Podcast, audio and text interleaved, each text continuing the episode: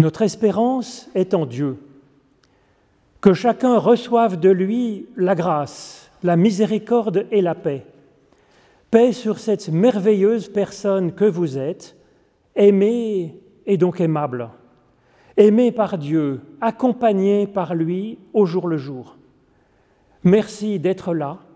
Ça fait un bien fou de pouvoir se rassembler pour euh, rechercher ce que Dieu a à nous dire aujourd'hui et puis pour célébrer sa présence et faire corps ensemble. C'est vers lui que nous faisons monter notre louange avec euh, ces paroles.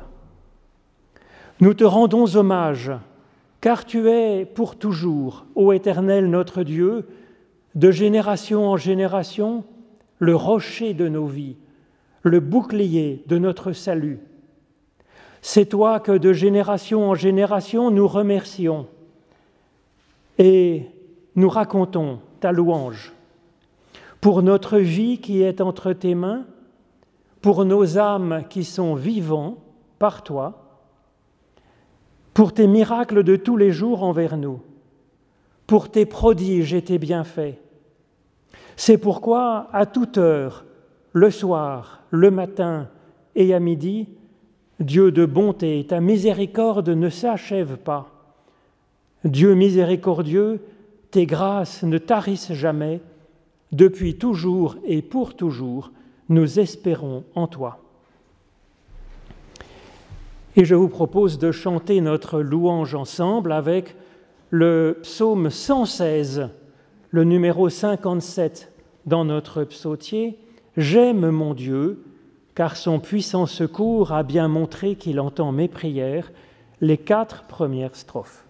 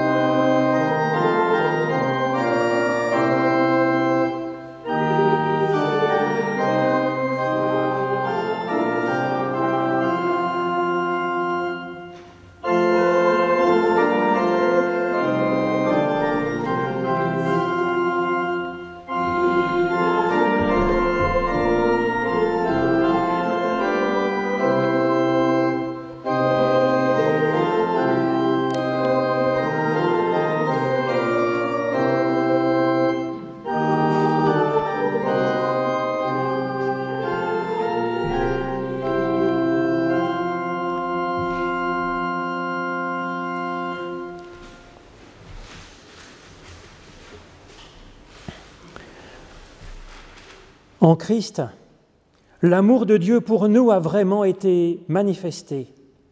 Il nous dit, Venez à moi, vous tous qui êtes fatigués et chargés, et je vous donnerai du repos.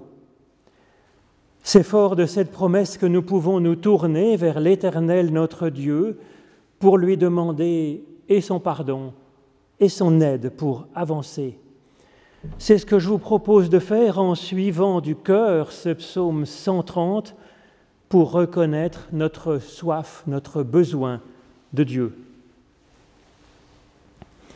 Des profondeurs, je crie vers toi, Éternel. Éternel, écoute mon appel. Que ton oreille se fasse attentive aux cris de ma prière. Si tu retenais les fautes éternelles, éternel qui subsisterait. Mais près de toi se trouve le pardon pour que toujours l'on puisse se tourner vers toi. C'est pourquoi j'espère l'Éternel de toute mon âme. Je l'espère et j'attends sa parole.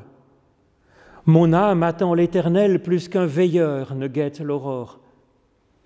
Oui, plus qu'un veilleur ne guette l'aurore, ainsi son peuple attend l'Éternel.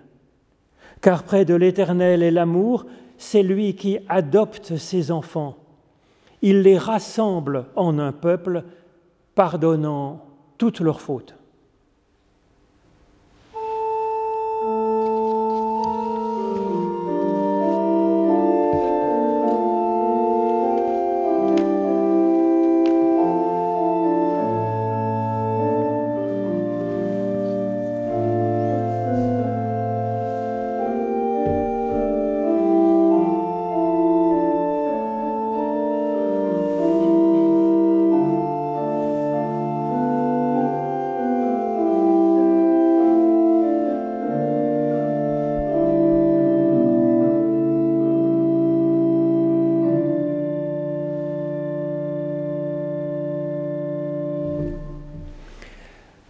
Mais voilà ce que nous dit Dieu personnellement, cœur à cœur, au plus profond de notre être. Je m'attacherai à toi pour toujours.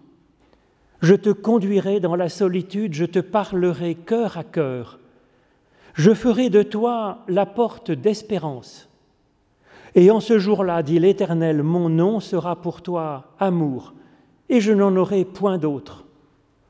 Je m'attacherai à toi pour toujours par la justice et le droit, par la tendresse et par l'amour. Et toi, tu seras attaché à moi pour toujours, et tu connaîtras enfin mon nom. Cette promesse du prophète Osée a été vraiment manifestée pour nous en Christ. Il se penche vers nous et nous dit, Tes péchés sont déjà pardonnés, ta foi t'a sauvé, avance dans la paix. Alors oui, bénis l'Éternel, ô mon âme, que tout en moi bénisse ton saint nom. Bénis l'Éternel, ô mon âme, et n'oublie aucun de ses bienfaits.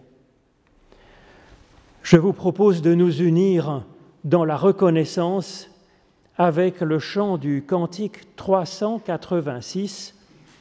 Nos cœurs te rendent grâce, Seigneur, pour tes bienfaits.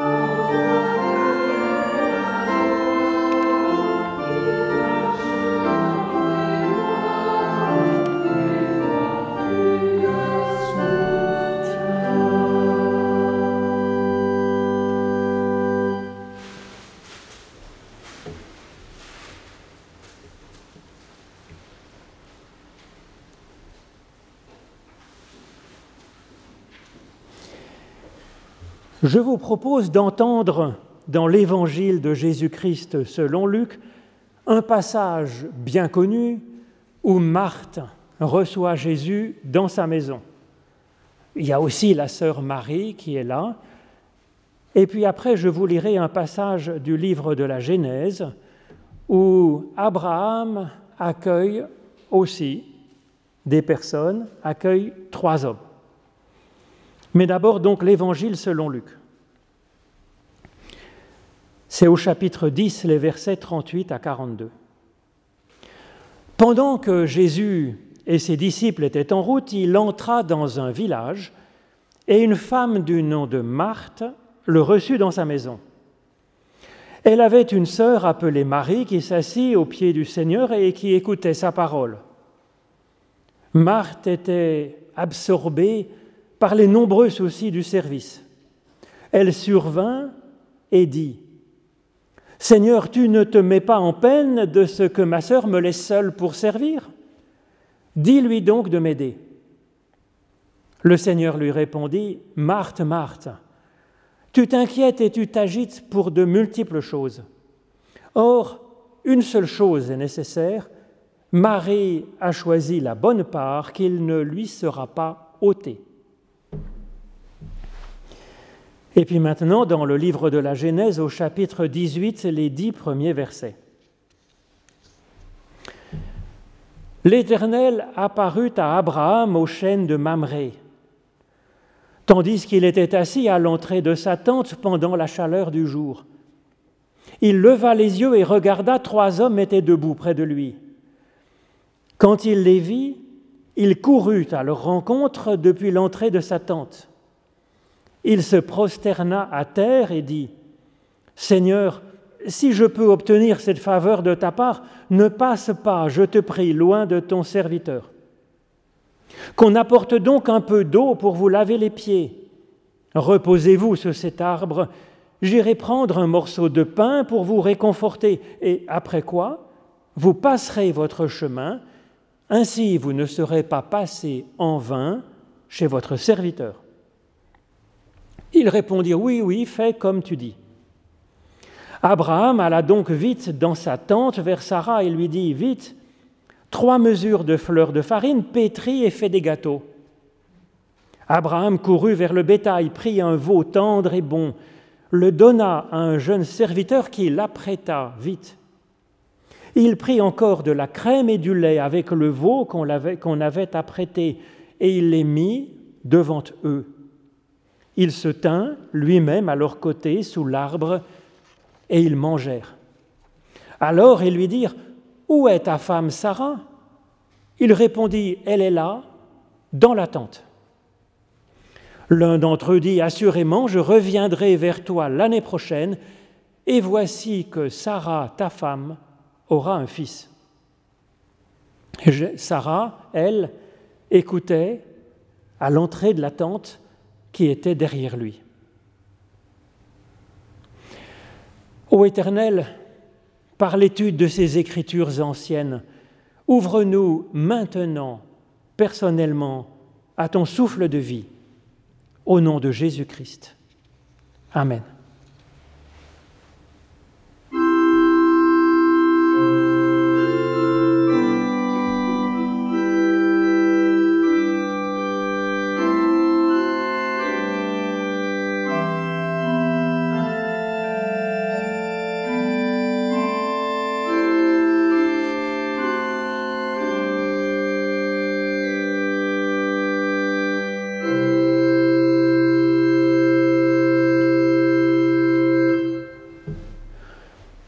Alors ce texte de Jésus chez Marthe est très connu, très lu.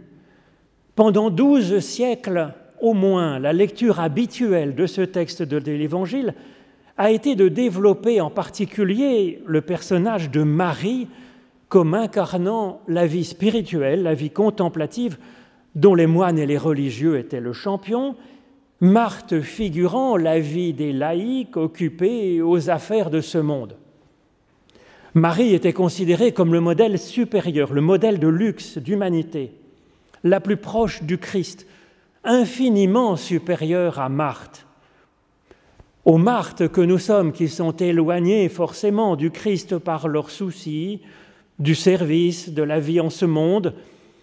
Et donc ces Marthes devaient être guidées par le joug d'un moralisme rigoureux, par des rites, par des croyances qu'ils n'avaient pas besoin de comprendre, euh, qui leur suffiraient bien. À la fin du XIIIe siècle, le fameux théologien et mystique Eckhart va proposer une nouvelle lecture de ce texte dans deux de ses sermons. Il soutient que c'est le personnage de Marthe qui représente au contraire l'humain dans sa figure la plus aboutie, la plus proche du Christ. Et cette lecture de Maître Eckhart me semble bien prendre en compte ce texte de l'Évangile avec un cheminement qui rappelle aussi celui d'Abraham dans la Genèse. À l'époque Descartes, les masses étaient coupées de toute vie spirituelle et certains religieux se retiraient du monde dans le spirituel pur, dans la contemplation. Ça n'est pas inventé par le, Moyen Âge ou l'Antiquité. Du temps de Jésus, les Esséniens le faisaient aussi. C'est un peu aussi le style de Jean-Baptiste, mais pas du tout celui de Jésus. Il vit dans le monde. Il est d'abord menuisier, Ensuite, il vit dans le monde, il mange avec les gens.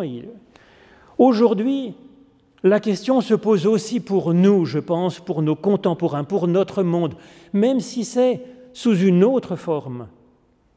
Il existe des personnes qui placent tout leur cœur dans le spirituel pur, que ce soit la religion, la prière, l'art, la méditation, la philosophie, en tout cas, s'ils peuvent placer dans ce spirituel sans que cela s'incarne dans un service de l'autre pour plus de justice.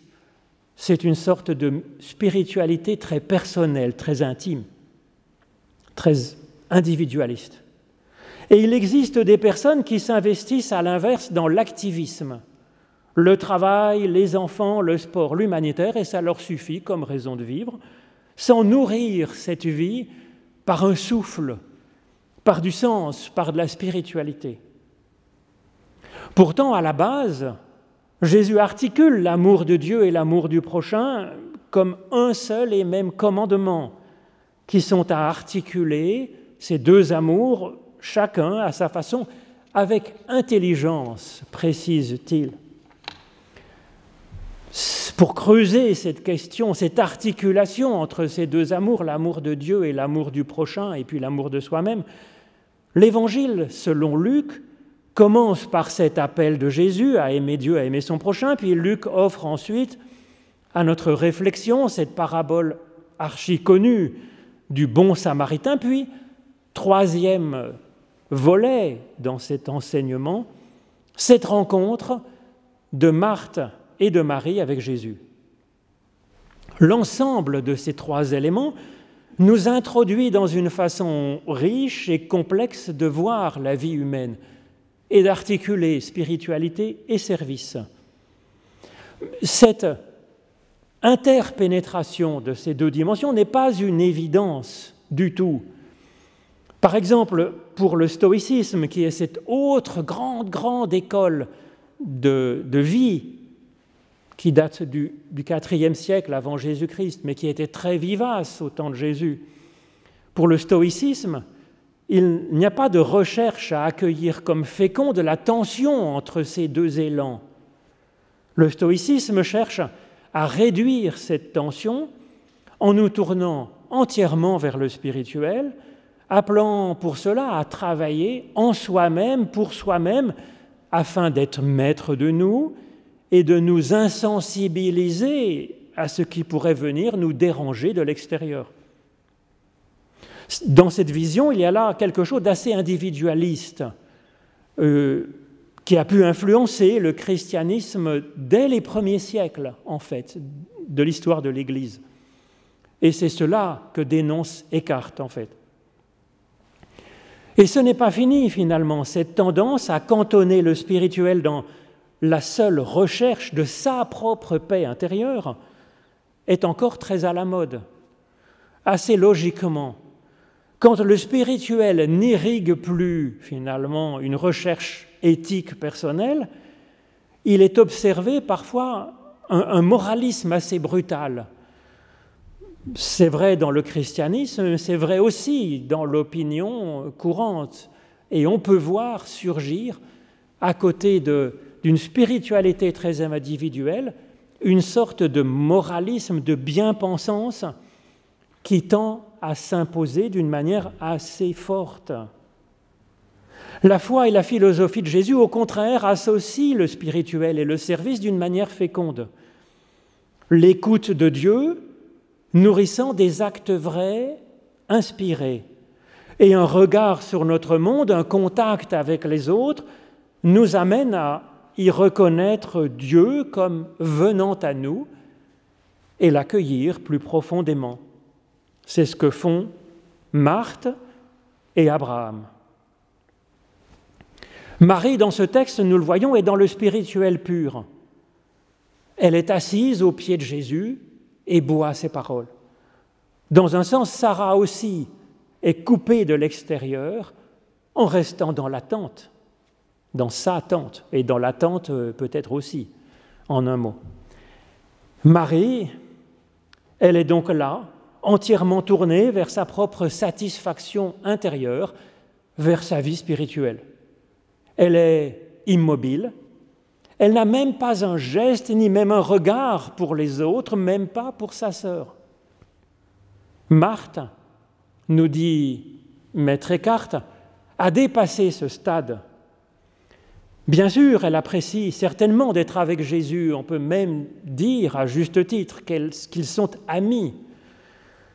Et donc c'est pour ça, cette amitié, cet intérêt pour Jésus qui la nourrit, c'est comme cela qu'elle se donne elle-même pour accueillir Jésus, celui qu'elle reconnaît comme étant la source de la vie, afin de lui permettre, lui, Jésus, de vivre et de poursuivre son ministère, de se reposer, de se nourrir de bonne nourriture, de sentir un soutien et, une amitié, parce que Jésus a bien besoin de cela, bien sûr, comme tout le monde.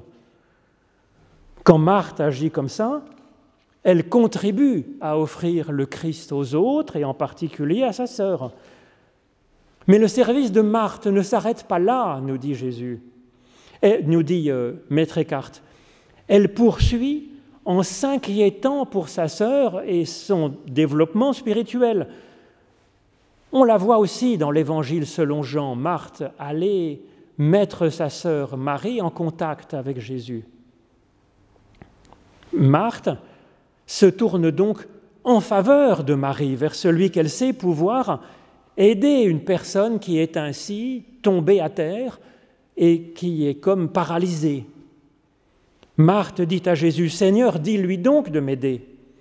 Selon Eckhart, il n'y a là aucun reproche de la part de Marthe, ni contre sa sœur, ni contre Jésus, mais c'est une préoccupation.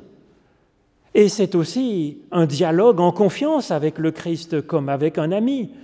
C'est une main tendue et à Jésus et à Marie pour faire corps ensemble. Et Jésus lui répond. Il console Marthe de sa préoccupation pour sa sœur en lui disant que tout va bien pour Marie en fait, qu'elle est sur la bonne voie, qu'elle atteindra en son heure, à son rythme, une plus grande maturité spirituelle, pouvant enfin produire des fruits. Ce qui est signe d'une approbation de Marthe par Jésus, c'est qu'il l'appelle en redoublant son nom, Marthe, Marthe. C'est toujours dans la Bible le signe de la plus grande estime. C'est très rare, ça n'apparaît que sept fois tout au long de la Bible quand Dieu interpelle Abraham, Jacob, Moïse, Samuel, Pierre, Paul et donc Jésus qui l'appelle Marthe, Marthe. Ce double appel est signe qu'on a la double face de l'amour, que sont l'écoute de Dieu, intérieure, mystique, spirituelle, et le service de l'autre, extérieur, actif. L'unique nécessaire dont parle Jésus est l'unification des deux, l'articulation, l'harmonisation des deux, la mise en dialogue de ces deux dimensions, l'une nourrissant l'autre et s'interpellant mutuellement. C'est comme ça qu'on voit Jésus vivre en fait. Marthe, elle est montrée comme une personne humaine bien développée, à l'image du Christ qui est, selon Jean, la parole de Dieu faite chair, la tendresse de Dieu fait acte de salut dans ce monde que Dieu aime. Marie, elle apparaît être éloignée du monde, ou s'être détournée du monde et de son prochain.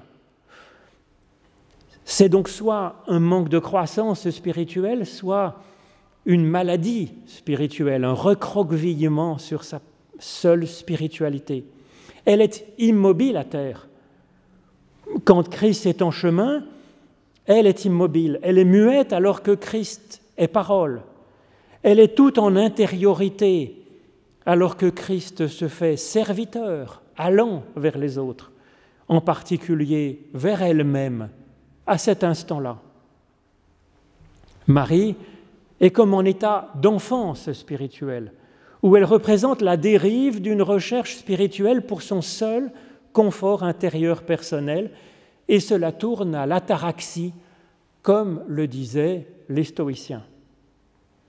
D'un autre côté, c'est vrai que Marthe s'inquiète, mais est-ce mauvais signe? Est-ce que la paix intérieure serait le but à atteindre, comme le disent les stoïciens? Bah, Pas nécessairement. Aimer, c'est s'inquiéter, bien sûr, mais c'est une bonne inquiétude, féconde, aimante. C'est une inquiétude qui cherche à, faire avancer les choses, à dialoguer, à discuter, à aider, à relever. Là où l'inquiétude serait un problème, c'est quand elle nous submerge quand elle nous enferme.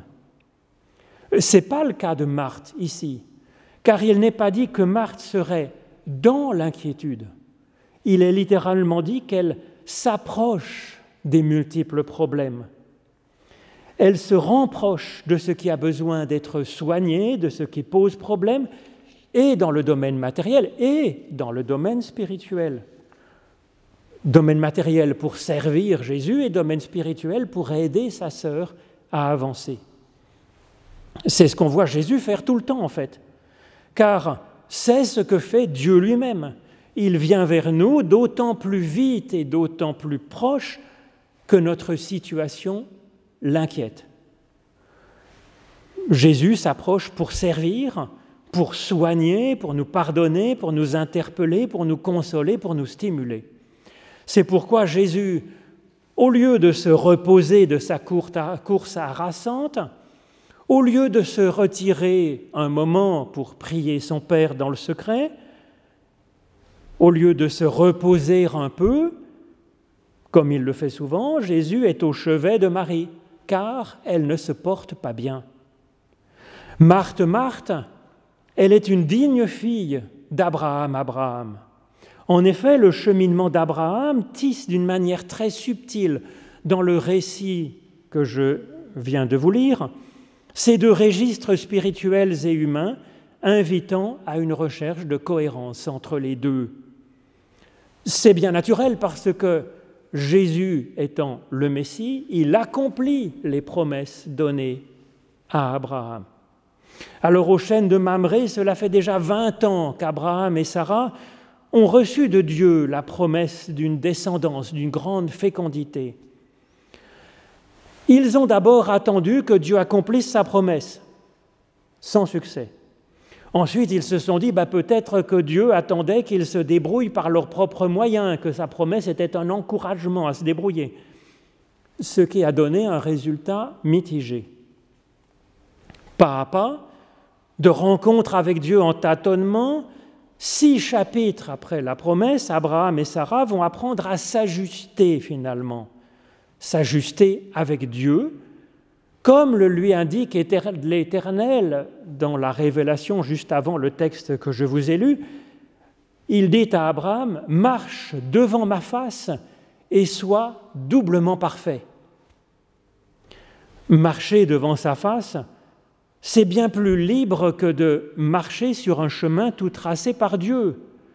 C'est une relation où chacun tient sa place, où nos regards, celui de l'homme et celui de Dieu, se croisent, où nos avis s'échangent, comme on voit Abraham et Marthe le faire, discutant, se permettant d'interpeller, Abraham interpellant Dieu, Marthe interpellant Jésus, comme on le fait avec un ami finalement. C'est ça, être face à face, sous la face de Dieu, devant la face de Dieu, plus exactement ici. Alors cet épisode aux chaînes de Mamré montre Abraham progresser enfin l'ajustement avec Dieu. En effet, Abraham est assis à l'entrée de sa tente pendant la chaleur du jour, comme Jésus avait prévu de faire une petite pause chez Marthe. C'est bien. Néanmoins, le fait d'être à la porte de sa tente, ça indique une, vigilance et une disponibilité à plier bagage pour se déplacer. Ce que fait Jésus finalement, venant se reposer, il se déplace pour aider là Marie qui est en panne.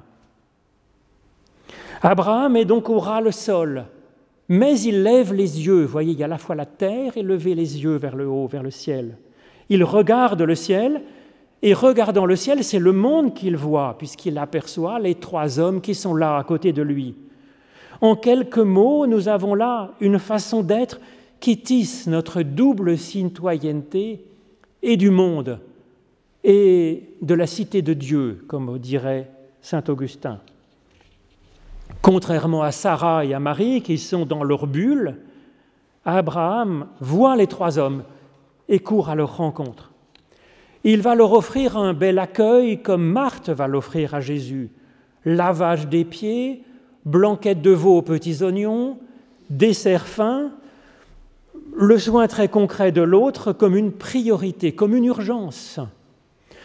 Il faut dire que notre humanité est ainsi faite que nous ne pouvons vivre très longtemps sans, sans respirer, bien sûr, quelques minutes, sans boire quelques jours, sans manger quelques semaines. Nous ne pouvons non plus vivre sans nous reposer, alors que c'est vrai que le spirituel et l'amical, quoique essentiel aussi, c'est moins une urgence, ça peut attendre un petit peu. Néanmoins, au cœur même de l'accueil des trois hommes, une phrase d'Abraham tisse et entremêle l'accueil et de Dieu et des trois hommes. En effet, il est dit que Abraham se prosterna à terre et dit Seigneur, si je peux obtenir cette faveur de ta part, ne passe pas, je te prie, loin de ton serviteur. Abraham s'adresse avant et après au pluriel, aux trois hommes, bien entendu. Alors à qui s'adresse-t-il là, au singulier Seigneur, ne passe pas loin de ton serviteur. Il y a deux possibilités. Soit Abraham reconnaît la présence de Dieu dans ces trois hommes. C'est bien ce regard que le Christ a sur nous, reconnaissant en nous une image de Dieu, et c'est ce qu'il nous propose, le regard qu'il nous propose d'avoir sur les autres, reconnaissant leur part divine, même quand cette part divine est bien cachée derrière une enveloppe humaine parfois rugueuse. C'est la première possibilité. Abraham reconnaît dans ces hommes le visage de Dieu, la face de Dieu. Soit Abraham qui était en prière devant sa tente, comme Jésus le fait quand il se repose aussi, eh bien Abraham demande gentiment à Dieu de patienter le temps qu'il aille accueillir ces trois voyageurs venus à l'improviste, parce que voyageant dans le désert, ils ont besoin de se sustenter. C'est ce qu'auraient pu faire les religieux dans la parabole du bon samaritain. Dire à Dieu, excuse-moi, patiente deux minutes, je vais m'occuper d'abord de cette urgence-là. Alors quand un passage de la Bible est ambigu, surtout des passages aussi importants que ces passages-là, c'est afin de nous faire conjuguer intimement les deux sens possibles de ce texte ambigu. L'accueil du prochain rencontré par, hasard, ça se mêle à l'accueil de Dieu. En levant les yeux vers Dieu, nous apprenons à voir notre prochain. En aidant notre prochain, en accueillant ce meilleur qui est en lui, c'est un peu Dieu que nous accueillons, sa bénédiction, et nous touchons là alors au cœur même de la fécondité possible. Quand les deux se mêlent, se conjuguent, se nourrissent, s'interpellent, s'interrompent mutuellement, c'est là que la bénédiction prend corps, elle prend chair dans une extraordinaire fécondité, avec des fruits nombreux comme les grains de sable sur le bord de la mer ou comme les étoiles du ciel, nous dit la promesse de Dieu à Abraham, terre et ciel. Difficile de dire quel est le premier entre la vie contemplative et la vie active dans la vie humaine. C'est comme la poule et l'œuf. Parfois, c'est le spirituel qui aura un pas d'avance et qui nous entraînera dans une meilleure façon d'être avec les autres. Parfois, c'est l'inverse. Une rencontre avec une personne nous entraînera plus haut, plus profond dans notre vie spirituelle, dans la vérité de notre être et de Dieu. Alors c'est vrai qu'il est infiniment plus simple de rester dans le spirituel pur, là où la prière devient une simple émotion, là où la théologie devient un joli bavardage, là où les activités quotidiennes forment une ronde dansante. C'est vrai que notre délicieuse sieste peut être dérangée, nous amenant à courir dans tous les sens, dans la chaleur du jour, comme Marthe et comme Abraham. Mais pour quelle fête, pour quelle fécondité, pour quelle richesse? C'est vrai qu'il n'est pas tranquille de se regarder soi-même et ses actes devant la face de Dieu. Seulement c'est tellement salutaire pour nous et pour notre entourage de travailler ainsi à cette mise en cohérence. Abraham leva les yeux et Abraham voit autour de lui, il est avec Dieu et il court vers l'autre. La bénédiction prend corps. Il est en forme, notre Abraham, Abraham, et Marthe, Marthe marche sur ses traces. Amen. Thank you.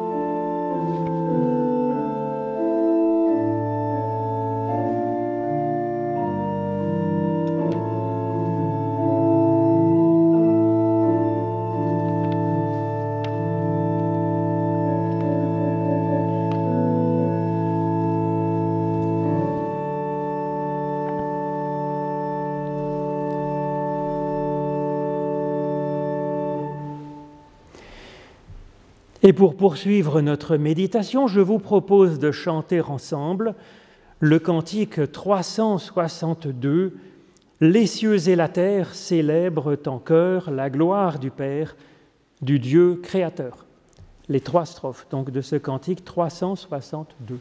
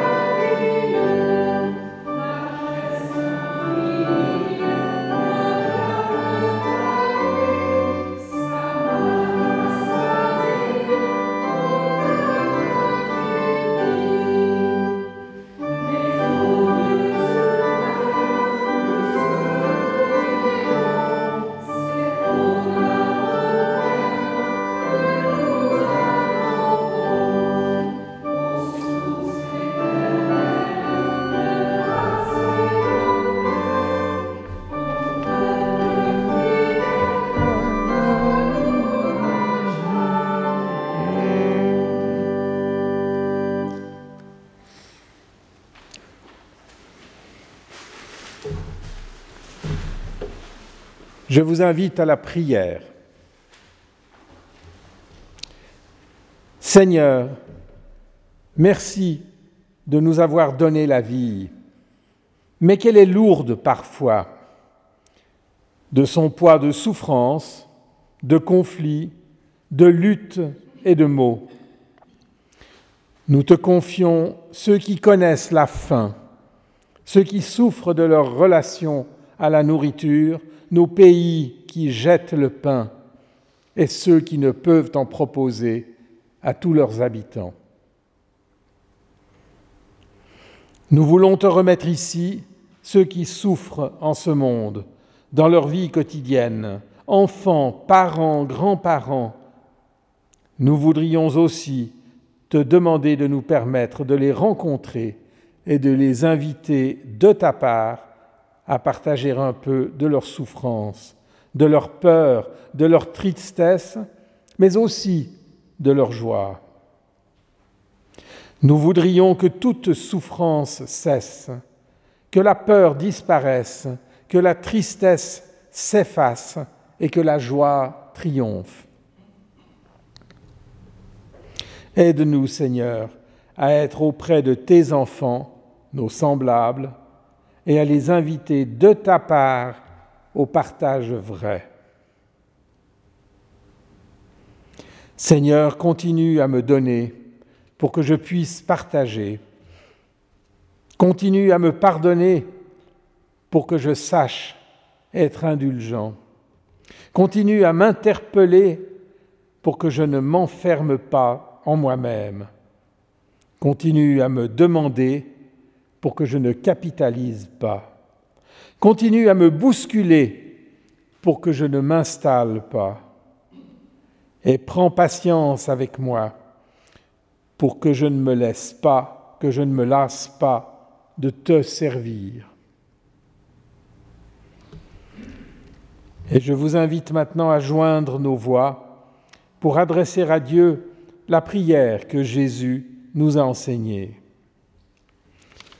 Notre Père qui es aux cieux, que ton nom soit sanctifié, que ton règne vienne, que ta volonté soit faite sur la terre comme au ciel. Donne-nous aujourd'hui notre pain de ce jour. Pardonne-nous nos offenses, comme nous pardonnons aussi à ceux qui nous ont offensés et ne nous laisse pas entrer dans la tentation, mais délivre-nous du mal, car c'est à toi qu'appartiennent le règne, la puissance et la gloire pour le siècle des siècles. Amen.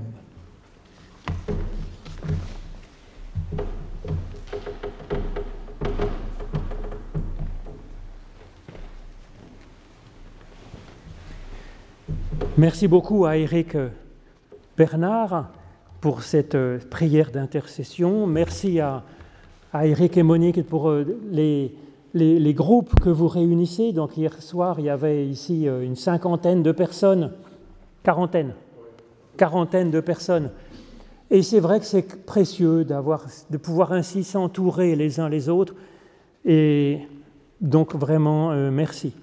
On est content de voir Monsieur Privat qui a été libéré donc euh, après ses soucis de santé, ça fait plaisir. On pense aussi euh, à Monsieur Cartier qui a subi un joli pontage cardiaque euh, et qui est donc aussi en forme grandissante.